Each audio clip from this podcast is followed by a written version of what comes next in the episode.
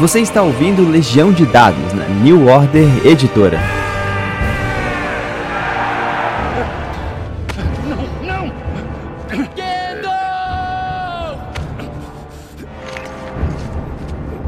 Saudações, mestres e jogadores. Meu nome é Pedro Borges e essa é Legião de Dados, seu intervalo da vida real para falar sobre RPG. Chegamos enfim ao nosso épico clímax dessa saga que passa pelo todos os mundos de Golarion. Eu tô aqui com o Calvin Semião. É, a gente acabou de descrever dois terços do universo, mas a gente falta ainda uma terceira parte com lugares que não são na menos interessantes e eu acho que muita gente vai gostar de saber, especialmente no final do programa, sobre certos desdobramentos do mundo da primeira para a segunda edição.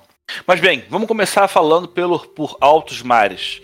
Certinho, Calvin, como é que você tá? Tudo bom? Na paz, tranquilo. Ótimo. Fala pra gente então. É, você comentou em algum outro momento que Hermea é um meio que uma, uma ilha meio que separada, né? O, a maior parte do, dos, das localizações de altos mares ficam na metade inferior do, do, do, de Golarion. Menos uma ilhazinha lá que é Hermea. O que, que tem de interessante ali? É, se você ainda não jogou a, a, a trilha de aventura de Era das Cinzas, Hermea ela, ela ainda tá no seu status quo um dragão dourado, o Menkari, ele tem um projeto de aprimoramento da, da raça humana. Então, ele convida pessoas específicas a ir morar em Hermeia o acordo de que ele vai passar a decidir coisas sobre a vida daquela pessoa. Por exemplo, ele vai decidir quem você vai casar porque ele quer que os seus filhos tenham características específicas. Como se ele tiver. Como, é como a gente faz com, com raça de cachorro. Gente, a mesma coisa que ele faz lá. Um doutor Murô sem os monstros. É, essencialmente isso. E aí, ela é mencionada, ela é usada na, na, na área das cinzas. Ela é um local bem importante. Caso tenha jogado, coisas acontecem. Caso não tenha jogado, esse é o status padrão dela no momento. Mais para cima, tem o arquipélago da Liga de Ferro. Tem ali o Pináculo Mordaz, onde tem outros elfos, né? Que é o Tipo, os elfos de Kionin, eles têm uma cultura, os elfos daí têm uma cultura completamente diferente. Eles aí, eles são mais vigilantes quanto aos problemas do passado. Eles sabem que Aslante é, foi destruída, eles sabem que há um conhecimento perigoso em Aslante, então eles buscam controlar acesso a essa informação. É, é, é, sabido onde Aslante ficava? É sabido. É, ele ficava no continente arcadiano, ele era um continente tipo Atlântida mesmo. Tipo, não, por isso que é Aslante. Ideia, o nome é fantástico. Sim. Porque você fala o nome e não precisa explicar mais nada. Sim. O continente Aslante ele era isso, tipo, é, o ápice da humanidade. Na, na, pô, na primeira edição dava para você jogar com Aslante puro sangue, mais dois em todos os atributos, negócio roubadar. Aí eles eram tipo o ápice da humanidade, tanto que Aroden era conhecido como o último Aslante. Os aboletes convocaram a queda de terra para destruir esse esse continente depois que ele começou a agir, desse, essa nação depois que ela começou a agir muito sozinha. E assim, é, Aslante ele gera múltiplos reflexos em vários pontos do cenário, não apenas de Pathfinder, mas de Starfinder também, porque no Starfinder a gente descobre que os Aslantes eles não estavam se expandindo apenas gerando Xinxalash, é, o Império de Xin, né, a, Tacilônia, mas eles também estavam se expandindo para as estrelas através de portais mágicos. Então, quando Aslante cai e essa galera fica essencialmente ilhada em um planeta distante, eles acabam desenvolvendo um próprio império, que é o Império Estelar Aslante, que aparece em Starfinder. Então, assim, eles têm essa, essa pegada muito, muito tipo lendas de Atlântida mesmo. E aí tem inclusive uma Adventure Path, uma trilha de aventura, que é Ruínas de Aslante. Ela é muito submarina e ela dá uma explorada boa nesse nessa parte do cenário que normalmente fica mais tipo para história e menos para coisas que os jogadores de fato mexem. Essa aventura ela busca dar uma corrigida nisso. E aí tem várias ilhazinhas mais pro oceano arcadiano, nem aparece aí porque é, é outro continente, né? Mais pro lado. Essa parte dos elfos já tá, já, já tá fora do, dos meus mapas já fica nos seus mapas ela fica é, é, aquele bracinho que sai da Nova Tacilânia. Isso, tá, entendi. Tá, esse, é, esse é o arquipélago da Liga de Ferro. É. E aí tem o Pináculo Mordaz, ele é um local é. meio dos elfos. No meu, no meu mapa ele tá meio que dentro da Terra das Sagas. Sim, sim. É. Faz parte também, né? Faz parte também. Perfeito. Vamos, é. vamos cruzar então o Oceano Arcadiano, né? Vamos lá pra parte de baixo, que aí a gente tem até o olho de Abendengo. Olho de Abendengo, ele foi uma das coisas que surgiu com a morte de Aroden. Ele é furacão perpétuo, tipo aquele que tem em Júpiter. Então ele é um furacão perpétuo que ele não dá, ele já tem mais de 100 anos e ele não dá qualquer sinal de que vai parar ou diminuir um dia. E quando ele surgiu, ele afundou algumas nações e mudou o comércio local, porque Antes dava para você passar por dentro, né? Agora não. Agora você precisa passar por fora para você, para a parte de baixo fazer comércio com a parte de cima. Você tem que passar por fora do olho de Abendego, porque por dentro é muito tempestuoso. Tem gente que arrisca, né? Normal, mas tem, tem esse, esse porém. É interessante, né? Aí... né? Porque os comerciantes e pescadores sempre vêm de longe uma tempestade, uma montanha de nuvem, né? De, de tempestade. Pô, visualmente deve ser iradíssimo. Ali perto, né, da, da, nessa região, tem a ilha de Mediogaut, que ela é, ela é famosa por uma coisa bem simples. Os assassinos do Louvadeus Vermelho são de lá. Eles são aquela guilda de assassinos que, né, precisa ter. Só que eles são uma guilda religiosa. Eles seguem uma divindade chamada o Louvadeus Vermelho e a Shaekek, que ele é o assassino dos deuses. Então, assim, ele existe para assassinar deuses que estão causando problemas ou que estão saindo de suas funções, esse tipo de coisa.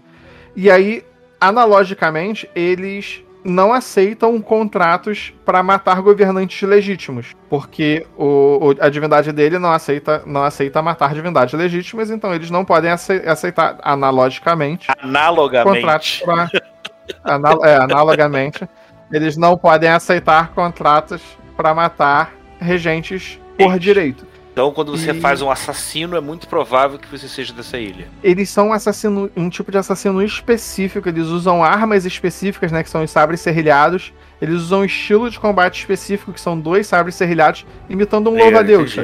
E a... Então, assim, eles. A roupa também é, é... deve ser uma coisa. A roupa também. Sim, né? A roupa deles, o capacete é de um, de um louva-a-Deus vermelho, a armadura deles é vermelha, esse tipo de coisa. Eles são bons, assim, eles... eles... são bons em subterfúgio. É, para conseguir se esconder vestido de vermelho deve ser muito bom. E para baixo os grilhões, eles são tipo o aqui aqui tem piratas, sabe? Precisa ter um local com com piratas, inclusive tem uma uma Adventure Path nele, uma trilha de aventura nele que é a Caveiras e Grilhões, os Shackles, onde tu começa sendo sequestrado e botado para trabalhar a força no navio pirata. Parada bem, bem tranquilo, bem suave. E eles são essencialmente algumas cidades, não chegam a ser cidades-estados, né? Porque não tem, não tem toda essa organização. Mas são algumas cidades fundadas por capitães piratas, esse tipo de coisa. Bem aquela, aquela questão de piratas, uma sede, né, pros, pros piratas terem, tipo, Caribe. Só que aí eles certo. navegam por todos os mares, tipo, vão pro mar interior, isso aquilo, eles têm, têm muito essa coisa, essa questão de viajar para saquear outros lugares. É, eles são bem ativos aí nessa região, porque tem, tinha uma colônia de Sheliax mais para baixo. Eles foram pagos por um tempo para manter a marinha de Sheliax longe, né, para a galera conseguir ficar independente.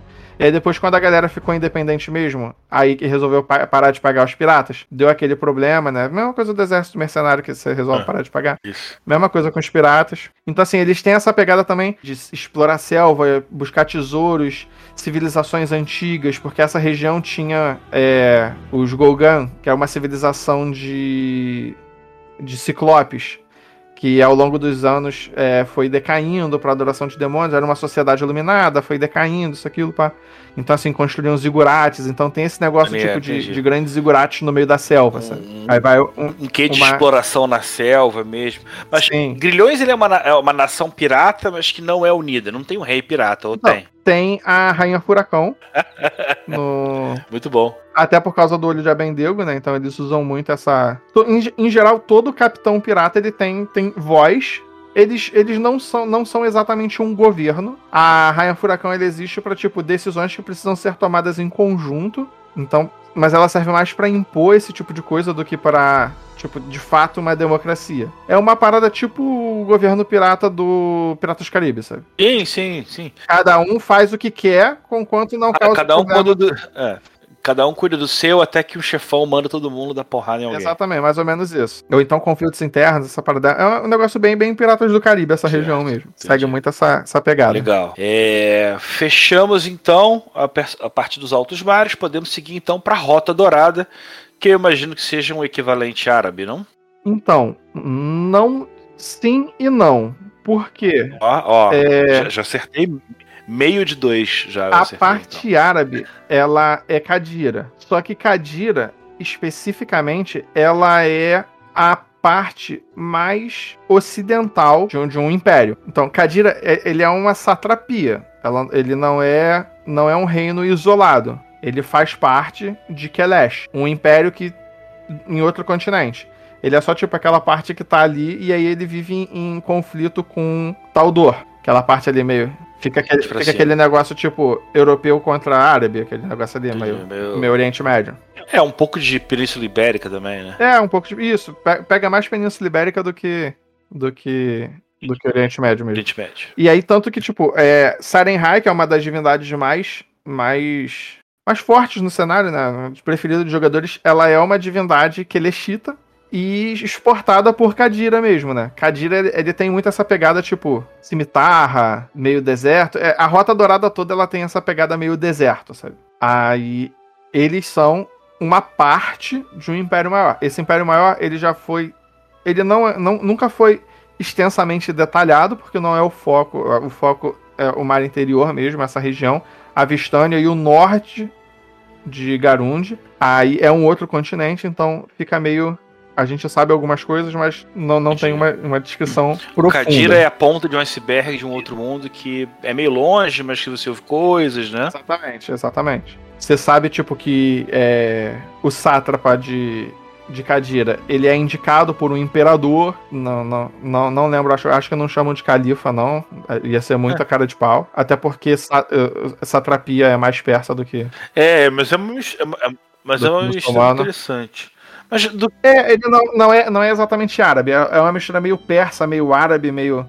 Ali aquela região ali, sabe? interessante. Do, do... Mas do, do que se trata a Rota Dourada? O que que, o que, que, é- o que, que- que que faz com que a rota tenha esse nome? Essencialmente, desertos, porque é uma, é uma região de desertos, e é uma região com um comércio muito, muito próspero, muito rico. Exatamente por ter essa, essa, essa- esse problema de é difícil crescer coisa em areia, eles precisam muito de. de de importar comida, de produzir coisas. Então entra muito nessa, nessa questão de. Por exemplo, Kadira, ela, ela é a porta de um império. Então ela exporta bens exóticos e importa bens que, pô, pra você é aquilo ali mesmo normal, mas pô, pra Kadira pode até ser normal, mas mais pra dentro não é. Então Kadira consegue vender lá pra dentro com lucro, sabe? Então, mais ou menos de Harradum para Kadira, você tem até uma rota maior, mais grossa, mas que ela se espalha, escolarizando toda a região do deserto, onde tem outros povos. Sim, o mar interior, Absalão também, né? Porta pra tudo. E aí, cada uma dessas, dessas regiões, elas têm. Cada uma desses reinos, por assim dizer, ela tem a sua peculiaridade. Tipo, Harradum, ele é ateu. Ateu no mundo medieval, ele não é que ele negue a existência dos deuses, mas eles acham que você servir a um deus em troca de, de poder é essencialmente um tipo de escravidão. Então, assim, eles são contra esse negócio, tipo, de você ter que seguir ordens pra ganhar poder, esse tipo de coisa, sabe? São libertários. Isso, e eles têm muito aquele negócio de. é, é, eles seguem as leis do homem, né? Um, um código de moralidade próprio. E eles sofreram muito, muitas guerras religiosas. Então, assim, não é porque eles acham que os deuses eles são falhos também. Então, se você vai seguir uma pessoa que você sabe que é falha, é melhor você seguir essa daqui que você né, tem condição de assassinar se fizer muita besteira do que sujeito lá longe. É, Túvia, ela já. Só pra fechar, de Harradum, é, você fala que ela é, é- ela é libertária, que ela. Mas como é que ela funciona visualmente, assim? Ela tem uma cara de Ocidente, Não, Oriente. ela, todas essas, essas regiões de- da rota da, da, da rota dourada, elas saem um pouco da, da questão eurocêntrica. Eles vão ali para uma questão meio norte da África, meio, meio regiões desérticas. Hum, Argélia. Eles tendem. Isso, eles tendem a dar uma, uma diferenciada nesse aspecto. Tanto que a, a própria Harradum, ela tem, tem, tem todo, todo um, um histórico nosso mesmo, tipo, dos árabes eles serem mais evoluídos no quesito das ciências, da medicina, esse tipo de coisa, até por É. não ter Não, legal. essa imposição. Então, a, a medicina de Harradum, ela é muito avançada, até porque quando você não tem clérigo, você falta magia divina. Então você precisa compensar isso de alguma forma. E aí a medicina deles é extremamente avançada, tem até um talento que o nego reclama, que é o Godless Healing, é cura cura sem, cura sem Deus, um negócio assim. Que se você não, não adorar nenhuma divindade, você consegue curar mais, sabe? Um negócio assim. Eita, que beleza, hein? entendi. É. É, mas eu realmente tava querendo puxar pra, pra Oriente Médio ou pra Arábia, mas faz mais sentido ser uma coisa meio norte da África, agora que eu tô sacando, É, óbvio, né? Sim. A Muang, em geral, todo, todo esse continente de Garundi, ele tem- tende a ter uma pegada um pouco mais africana e e- eles fogem bem do, do eurocentrismo. Entendi. Então é mesmo que uma emulação do, do- do- da Europa, É, né? a, tipo, mar interior, a região do mar interior é bem aquele, aquele negócio de mundo conhecido, sabe? É o Mediterrâneo, pô. É isso aí. Você pega ali o Mediterrâneo, você tem pô, é, as grandes nações europeias, você tem pô, Viking no norte, você tem. Então, por aí vai. É bem. Mais uma vez, como eu já comentei acho que no primeiro episódio, tem um quê de Conan, né? Ele emula a nossa terra de um jeito próprio, mas com características particulares que fazem com que ele pareça realmente um mundo. Bem, ele é um mundo bem muito complexo, Sim. né? E É. eles interagem muito entre si. É muito interessante por causa disso. Legal, legal. É, O que, que é Túvia? Túvia, ela, como é uma nação, tipo, no meio de dois desertos, então ela não tem muito pra onde fugir, ela era uma nação muito pobre. Até que, tipo, o, o, o diferencial dela é que há anos atrás, um alquimista descobriu uma coisa, que é o elixir da orquídea solar. Que quando você toma aquele elixir, ele te devolve pra seu jovem adulto. Tipo, você volta a ter 18 aninhos. E aí, o que que, o que, que, ele, que, que ele fez? Em vez dele, tipo, ah, é meu, eu vou vender. Não. Ele organizou as cidades-estados de lá, são cinco cidades-estados, e a cada ano tem alguns frascos para fazer um leilão disso. E aí, cada ano, uma cidade é que faz o leilão. De forma, tipo, que elas tenham dinheiro para se manter ao longo do tempo. E aí é um leilão mesmo. Tipo, o Rasmir, de Rasmiran, ele tava tentando conseguir um negócio desse porque ele tá ficando velho e, pô, é mó feio um deus morrer de velho. Aí ele tava tentando conseguir isso na encolha, mas não, tava, não, não conseguiu ainda, né? Então, provavelmente vai ter alguma aventura no, no- em alguma coisa dessa. E eles, por ser um negócio desértico também, eles têm muito uma pegada de, de div, que são aqueles. Tipo demônio persa, sabe? Demônio persa. É gênio? Os divs. É, gênio é mais Kadira. Aí Ah, é mais tá. div mesmo. Entendi, entendi. Uma pegada aí meio, meio corrupção humana, esse tipo de coisa. Eles buscam é, corromper pessoas. É, é bem, É. bem essa pegada aí. Sim, Ainda não teve nada, nenhuma Adventure Path grande, nem Haradun, nem Tuvia. É uma, uma região que não, não, não foi muito explorada ainda. Imagino que o paredão da barreira meio que só sirva pra separar a Rota Dourada da vastidão Moang, né? E também para separar o Arúmido jogado pelo olho de Abendigo. É, tanto que embaixo é, você vê uma é. floresta gigante em cima do deserto. Interessante. Então serve como um bloqueio geográfico. Eles tiveram essa preocupação de geografia do, do, do cenário ele fazer sentido geograficamente. Alguns não fazem. Legal, então a vastidão Moang ela tem um, um verde que acaba sendo Sim, sim. benéfico vindo do olho de Abendego. Maneiro, maneiro, maneiro. Mas vamos lá, a Ele- gente já tem Osirion e Catapest, não? Osirion é Egito. Pensa em Egito, deuses do Egito, aquilo, eles seguem exatamente os mesmos deuses do Egito. Já foi estabelecido que Golarion e a Terra ficam no mesmo universo. Então, assim, é, os deuses de Osirion são os deuses egípcios mesmo, Osíris, Ra, essa galera, mas isso é uma religião Ah, legal. Mas essa é uma religião antiga, da antiga Osirion. Osirion, ela recentemente está sofrendo um, um ressurgimento porque um novo faraó assumiu. Um cara conseguiu reunificar Osirion, ele passou muito tempo sob domínio de Kadira. Então, assim, eles conseguiram se, se libertar com esse, esse cara, que é o príncipe de Rubi. Ele provou que ele era descendente de um faraó, tal, isso, aquilo, pai, que portanto possui o direito divino de governar. E eles têm muito aquele negócio, pô, pirâmide mesmo. Tem uma aventura, tem uma, uma trilha de aventura que é a Máscara da Múmia, Múmia Smash, que pega ali essa, essa parte de exploração de, de pirâmide, múmia, esse tipo de coisa. Então, assim, ele tem uma pegada muito egípcia mesmo, Legal. muito egípcia Eu, mesmo. eu gosto dessa ideia, né? Porque parece que como você. no- Nos portais das pirâmides você poderia ter contato com a Terra e no final você tem uma relação meio que de portais interestelares, né? Sim, sim, passa bem essa, esse negócio. Por exemplo, Netis, que é o deus da magia. Teoricamente, ele foi o primeiro faraó que fez uma magia que, perce... que fez com que ele percebesse tudo ao mesmo tempo, a mente dele se abriu e ele acendeu a divindade, um negócio assim. Então, tipo, eles têm toda uma história assim de múltiplos faraós que fizeram várias coisas, mas isso tudo é história antiga e eles têm, eles até incentivam que os próprios osirianos explorem essas tumbas antigas para eles redescobrirem a própria história. Uma valorização da própria história que inclusive o próprio Egito vem passando recentemente de buscar essa valorização da própria história. Do seu passado, né? De se verem não como, como uma colônia de Cadira, não como uma colônia de Inglaterra, mas como uma nação própria, com costumes próprios, com uma história própria, uma história Bom. muito rica. E Catapesh. Então, Catapeste, ele, o próprio cenário diz que ele é uma nação dedicada ao comércio. É, ele é muito, muito aquele negócio de bazar que a gente, quando a gente pensa em filmes que retratam o, o Oriente, a gente vê muito aquele negócio de bazar. Certo. É um. Então, ele, ele pega isso e dá uma, dá uma, uma levada num, num, num- num passo além. Tipo, nada é muito raro, nada é muito proibido, tudo pode ser encontrado lá. Certo. Uma coisa meio que de comércio, né? E. e Sim. todos esses lugares são cidades-estado, basicamente, né? Todos Não eles tem- são, são essencialmente reinos, né? Mas não necessariamente reinos unificados. Por exemplo, Túvia são cinco cidades-estados. Hum, Osirion é um reino unificado sob a figura do, do, do príncipe de Rubi. Kadira é uma satrapia, então, tipo, ele, é, ele não é um reino, ele é uma província.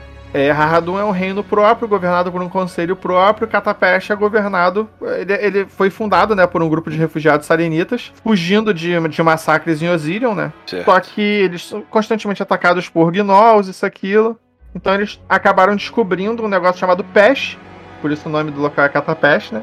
Que é um cacto que nasce só naquela nação e que você conseguia destilar esse cacto para gerar uma droga. E aí eles começaram a vender drogas mesmo para fluxo de dinheiro. Uhum.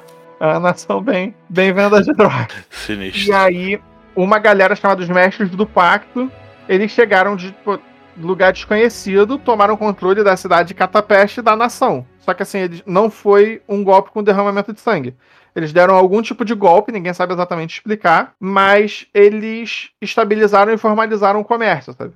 Então, assim, eles deram uma, uma ajeitada na nação e acabou se tornando, tipo, porra, um maior mercado negro do mundo. Sabe? Isso aqui, um lugar que sinistra, mas é alguém talentoso chegou lá pra governar aquilo ali. Algumas pessoas, né? São os mestres, mais de um. Ah, tá. Aí tem até, tem até um, um negócio, tipo, é, o jogador normalmente. É aquela parada, o jogador sabe, o, o personagem não. Os mestres do pacto, eles são alienígenas. Eles são de uma, de uma raça alienígena que faz comércio interestelar. E aí eles normalmente têm. Eles têm nave já nessa época, mas eles normalmente usam portais, esse tipo de coisa. Muita doideira.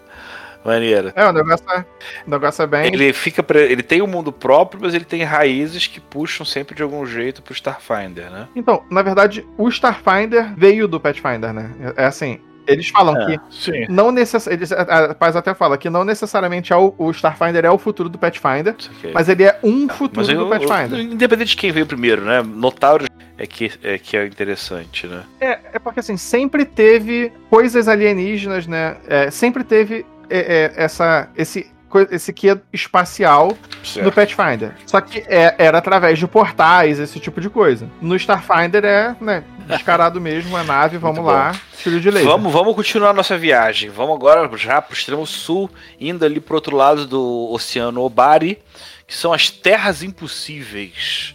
Que se trata esse nome? Esse nome é interessante. Então, as Terras Impossíveis, elas têm esse nome porque cada uma delas tem alguma peculiaridade que torna ela, tipo, muito mais mágica do que o normal. Então, assim, são- teoricamente elas têm esse nome porque são terras onde o impossível é normal. Por exemplo, Jalmirai, Jalmirai, ela é essencialmente uma colônia, né? Ela foi dada a, a reinos de um outro continente.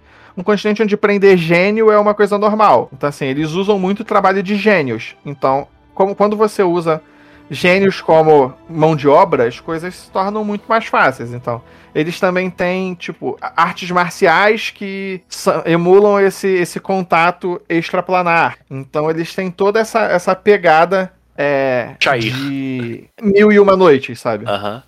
Tem o, o Alcadim tem um mago chamado Shair, que ele domina um, um, um gênio pra poder fazer a coisa. E eu acho que talvez uma dessas, seja uma dessas inspirações. Possível, né? Mas é legal então, porque ele faz uma analogia então da ciência, do avanço cultural com a exploração dos gênios. Sim.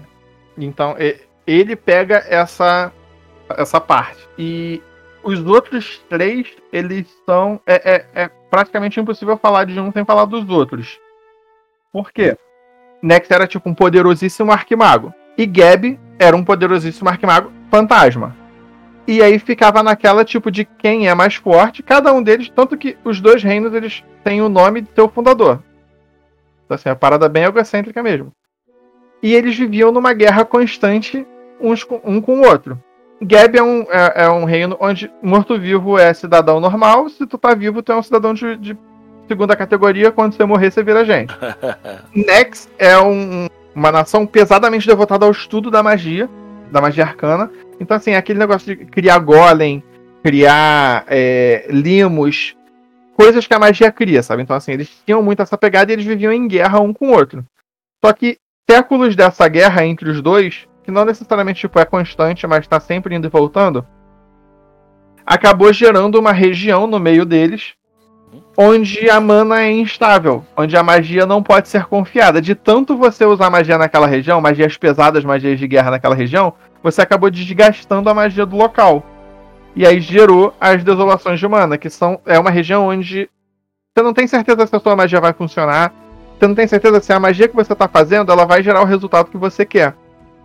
E aí, por causa disso, como você não tem a confiabilidade da magia, você precisa de um substituto. Então as desolações de mana, elas são o local mais tecnicamente avançado, por mérito próprio, né? Porque o Numéria é uma nave que caiu. Então aí é onde está o desenvolvimento de armas de fogo, de tecnologia a vapor, desse tipo de coisa. Louco. Por causa dessa, dessa dependência. Se você. você é, esses problemas mágicos, eles geraram mutantes, geraram problemas, geraram múltiplos problemas. E você não pode confiar na magia para gerar os problemas que a própria magia criou. Então você precisava de alguma forma para lidar com isso. E aí eles acabaram desenvolvendo as armas de fogo. Aí é o único local onde, tipo, usar armas de fogo é normal. Diferente claro de, é. de, lá em cima, que é uma outra doideira, que você é, tem que é muito louco, aí não, aí você já tem uma coisa inserida tem... na sociedade. Sim, exatamente. E aí, obviamente, né? Você encontra. É, é incomum, então, se o mestre quiser. Você encontra em outras regiões, porque, pô, eles estão exportando, eles precisam de dinheiro também. E aí é, é um, um negócio caro você exportar arma de fogo. Até porque a produção fogo, não, não deve ser tão farta assim, né? Exatamente, não é uma produção em escala industrial. Então, ele gera esse pequenos porém. Né? A gente ainda tem ainda a cordilheira estilhaçada não, a Cordilheira Despedaçada ela tá separando Nex e Gab da Vastidão Muang. Tem um, a armaria, né? Tem muitos anões nessa região. Tem ela é meio que uma passagem entre as Terras Impossíveis e a Vastidão Muang. E também precisa existir uma, uma cordilheira aí para explicar as terras desoladas do lado de uma selva verdejante. verdade, verdade. Nessa região não tem nenhuma Adventure Path ainda. Ah, então ainda é um dos cantos o, poucos explorados, né? Da... Claro assim, aconteceram coisas principalmente na sociedade, que a sociedade, a sociedade Pathfinder, Starfinder, elas mudam o cenário também, então assim, ocorreram coisas em Nex, em Gab. Tanto que, por exemplo, uma das divindades, que é a Arasne, ela era a rainha de Gab, ela era arauta de Aroden, virou, acho que virou. Aí sequestraram ela quando o Tirano Sussurrante sequestrou ela. Aí o Gab transformou ela em lítio. O Tirano sequestrou ela, transformou ela em lítio, um negócio assim. Aí o Gab sequestrou ela depois de novo. O negócio a mulher é bem, bem ferrada. Ela conseguiu se, se soltar recentemente. E o Gab, atualmente, na segunda edição, ele tá começando a, a se materializar com mais frequência. A tomar uma um pulso ectoplásmico um pouco mais firme na condução do reino. Dizem que toda vez que ele faz isso é porque Nex tá para aparecer e vai ter outra guerra. Então, assim, eles estão montando lentamente, estão construindo é, alguma coisa aí nessa região. Certo. Então, provavelmente a gente vai ver coisas por aí é. ao longo dos, dos anos. E, bem, chegamos ao último, mas não menos importante, a vastidão Muang. É que, de os essas macro-regiões, é a que mais mudou da primeira para a segunda edição, não é? Principalmente a forma de ser encarada. Uhum. Essa foi a, a, principal mudança. A Paizo, ela é uma empresa, ela é extremamente consciente é, socialmente. Então, assim, tá sempre envolvida em causas sociais, isso, aquilo. Só que o Pathfinder, é, ele tem uma, uma raiz pulp. E na raiz pulp, nessa, nessa raiz pulp, você normalmente vê coisas inspiradas na África sob um olhar europeu. E a Paizo, na segunda edição, ela tenta mudar isso. Tanto que a, tinha um, um, reino que era Sargava. Era uma, era uma colônia de Sheliax. E na segunda edição foi uma, uma das mudanças que assim não teve na aventura. Não, não foi uma Adventure Path, foi uma mudança grande que não teve em Adventure Path. Todas as outras elas são em Adventure Path. Todas as grandes mudanças são em Adventure Path. Trilha de Aventura, essa não. Onde as pessoas elas conseguiram se libertar desse, desse julgo é, desse julgo colonizador, dessa pretensa mania do homem branco de levar civilização ao diferente. Ela é mostrada não como uma região, na segunda edição, mais do que na primeira, mas na primeira já um pouco. Ela é mostrada não como um local exótico que deve ser explorado. Eles deixam bem claro que essa visão é maligna de, de você ir a um local para explorar os bens do povo dele, para você oferir lucro, que é, é, maligno isso. Isso é uma coisa ruim. É um pensamento Tanto... colonizador que a gente tem que se, se desprender, né? Exatamente. Tanto que assim, existe uma organização, tá sempre tendo problema com a Pathfinder, com a sociedade Pathfinder, que é o consórcio Aspid, que eles têm essa visão é, capitalista de lucro a qualquer custo, então eles são malignos e eles tentam explorar o local. Mas a vastidão Muang, por eles terem muitos recursos né, numa selva, é, você tem amplo acesso à comida, a, a, a ervas medicinais, esse tipo de coisa. Ele se dividiu em cidades-estados. Raramente tem um, uma nação como a gente entende nação hoje em dia. Normalmente eles são cidades-estados com áreas de influência. A única nação, mais no sentido de como a gente entende nação, é Vidrian, que é o que era Sargava. Era tipo o que conseguiu se libertar de Sheliax, mas eles ainda controlam o território que eles controlavam anteriormente. Então, assim, eles mantêm esse pensamento de nação, mas deixa-se claro que isso é um pensamento deles como reflexo do, da, da ocupação colonial. Dessa forma a gente consegue dar um fechamento, né? É, é, era meio que se esperar que essa parte de baixo, como tem uma referência histórica menos explorada tradicionalmente, né? Ela é uma fantasia medieval, ela é quase que eminentemente é, é, eurocentrista. Então você tem um número muito menor de Adventure Pass desse cenário, mas que, por um lado, seja chato ainda não ter nenhum material, como cada vez mais a gente entende como a questão de diversidade, eu acho que aí é um ponto bem legal que vai crescer bastante, né, as publicações. Sim, inclusive a, a primeiro, o primeiro suplemento de macro-região que a Paz está lançando é da própria Vastidão Muang, que é um livro que busca né, mostrar a Vastidão Muang sem esse, essa ótica eurocentrista, tirando essa ótica do homem branco colonizador. A gente cada vez mais quer ver justamente esse, esse lado diferente, esse olhar novo, né? Saber que o RPG pode ser muito mais coisa do que a gente está acostumado. E, cara, é isso. Acho que a gente conseguiu fazer aqui um grande apanhado geral de toda a Golarion. Óbvio, só foram necessários três episódios para explicar tudo, mas eu acho que a gente pode dizer que a gente foi além de só uma raspagem pelo alto, né? A partir de agora, sempre que você precisa dar uma pesquisada, entender melhor o mundo, você pode voltar aqui para participar dessa conversa. Queria muito agradecer a sua presença aqui, Calvin Semião, cara. Pô, muito legal ter esse a gente fazer esse trabalho em prol do Pathfinder, né? Sim, sim. É, fico muito sempre contente em, em, receber esse tipo de convite. É sempre bom falar que para mim é, é, o caminho. e, bem, o povo gostando, a gente pode seguir indo por um caminho de falar mais de Pathfinder, talvez num outro momento também conversar sobre Starfinder, que também é bem interessante. Mas eu queria fazer aqui o desfecho, mas dando um espaço para o Calvin falar uma terceira coisa de três coisas diferentes pra gente. O livro Moang, ele, ele muda a forma de você ver a Vastidão. Eu já, já li o livro, mas eu não posso falar exatamente dele, por isso que a Vastidão foi tão, foi tão pouco. Mas vale muito a pena ler esse livro, adquirir esse livro simplesmente pela, pela mudança de paradigma do jogo normal, do, do, do, jogo medieval normal, de como se encara é, regiões claramente inspiradas na África e uma visão mais atualizada, sem quebrar o que foi estabelecido antes. então, poxa, você gasta aqui seu orgulho em definir que tá cada vez mais interessante trazer material novo e já já. Você estava comentando uma outra vez sobre. Já já o, o, o a New Order vai voltar a, a, fazer financiamento de Pathfinder, né? O que, que você pode adiantar pra gente sobre isso? O financiamento a gente tem, a, a gente vive falando, né? É, enquanto os fãs quiserem, nossa vontade é trazer tudo. Tudo. Carta, é, board game, né? Que é o, o card game, romance, Padrinho, a gente não toca a licença, a gente tá tentando conversar ainda, isso é mais com o Manjuba com a Anés, mas tá tentando, a gente tá tentando realmente trazer tudo.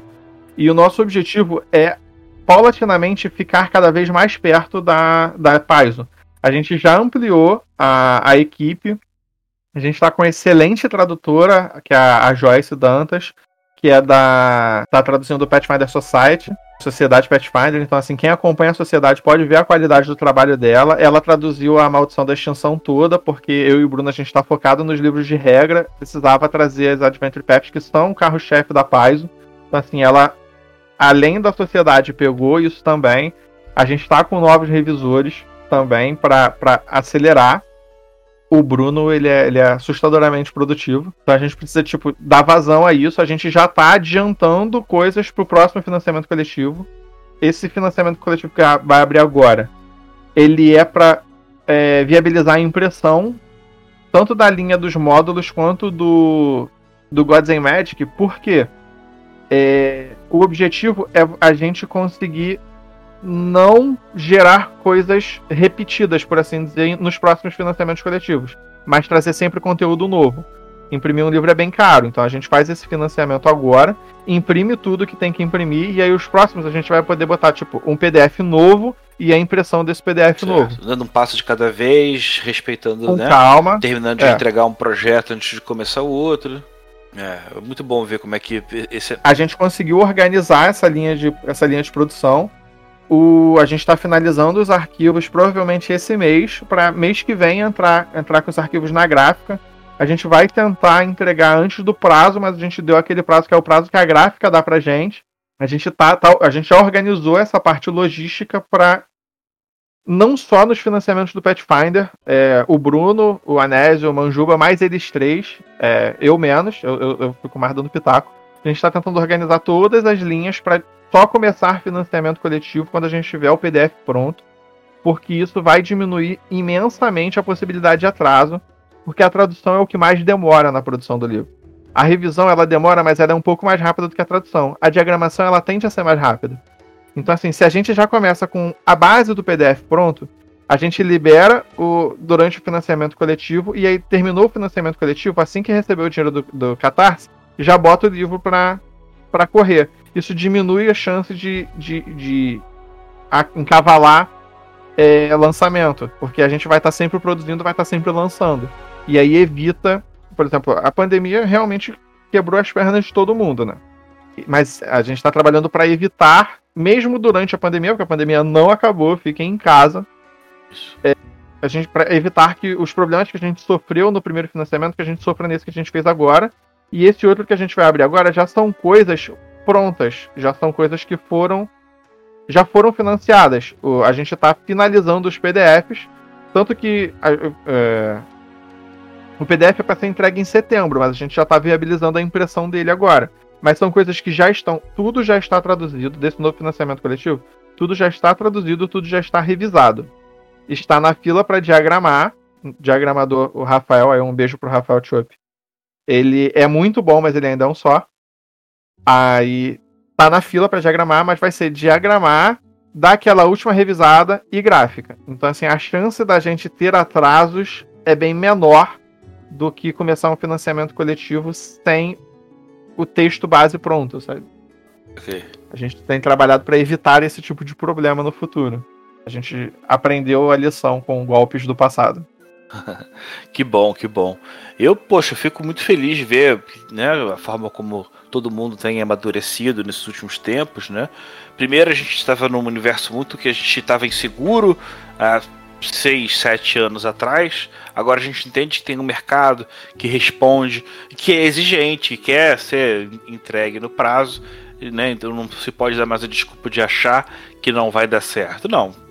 Estabeleça uma forma de produzir, a gente sabe que a gente vai conseguir um mínimo de tanto, e a partir daí você vai sempre garantir alguma coisa a cada financiamento coletivo, né? Sim, exatamente. Aí, por exemplo, não conseguiu tudo. Por exemplo, esse último financiamento coletivo, ele foi o maior financiamento coletivo de suplemento de RPG. Hum. Nenhum outro chega perto. O dos guias. Então, assim, foi muito, muita arrecadação, foi muita coisa. E aí, eu, assim, tem algumas pessoas, ah, pô, mas não trouxe o, o Bestiário 2. Não, não trouxe o Bestiário 2, mas, gente, foi o maior financiamento coletivo de suplemento que existe. O suplemento sempre vende menos do que livro básico.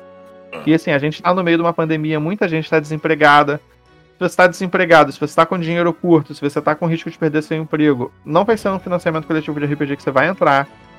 Então, assim, tem vários poréns, mas e mesmo com todos esses poréns, foi o maior financiamento coletivo de suplemento do, da história do Catarse.